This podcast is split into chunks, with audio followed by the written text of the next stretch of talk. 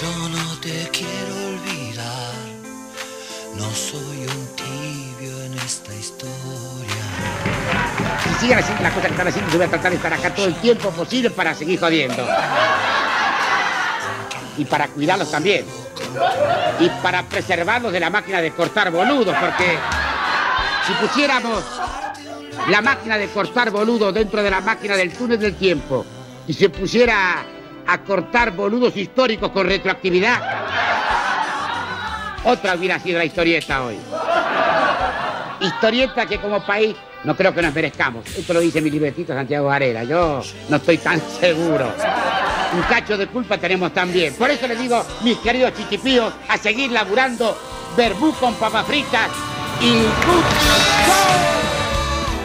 Mauricio Borenstein. Se lo extraña. Y mucho.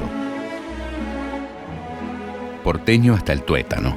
Nacido en un hospedaje de Pellegrini y Lavalle, escuela primaria complicada y con muchos tropezones, llegó hasta tercer año de la escuela secundaria. Mi papá nace nueve meses después de la llegada de mi abuela. Y era una familia muy humilde que vivía en el centro de la ciudad y el esfuerzo se puso en el hermano mayor, que se transformó en ingeniero. Y Tato, que era el del medio, de tres hermanos, se hizo muy en la calle, muy del centro de la ciudad. Jugaba a la bolita en la cortada del Teatro Colón o en Plaza Lavalle. Le tiraba a la calle. Y Alejandro, su hijo mayor, recuerda cómo su padre llegó a ser lo que fue. Fue una cosa intuitiva y la formación fue el propio trabajo, no hubo, no hubo estudios ahí. Mi viejo no un tipo que fue ni al conservatorio ni nada de eso, fue a la radio y fue al teatro, directo, a través de su vínculo con los músicos, se fue lanzando. En 1945 debutó en Radio Splendid representando a Igor, un niño judío. En el 47 empezó con el cine. En los 50 peregrinaba por cabarets y teatros, como el Maipo y el Nacional, trabajando de plomo de bandas de jazz. En 1957 debutó en Canal 7 en Caras y Caretas. Tato impactó con sus monólogos escritos por Landru. En 1961 comenzó en Canal 9 con ciclo propio. Tato siempre en domingo.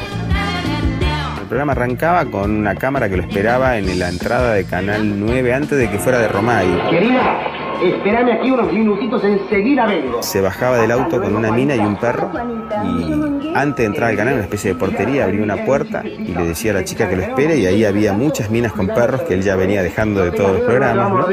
Entra por aquí, querida, hasta luego. Se veían los cables, las cámaras iban reacomodando la situación y se iba cruzando con personajes. Desde su partida en 1996, pasaron nueve presidentes. Desde entonces, muchos tomaron conciencia de su ausencia. Para quienes lo siguieron siempre, Tato representó la voz de quienes no tienen voz. Siempre hubo mensajes y cosas de acuerdo a lo que mucha gente hubiera querido poder expresar por su propia cuenta y no lo puede hacer porque no tiene medio donde hacerlo. Yo me acuerdo que en la época del proceso que la gente lo miraba porque con toda la censura y con todas las broncas que había le poníamos tantas cosas que algunas pasaban. Hello, House. May I speak with the president? you have one, sir, my dear president.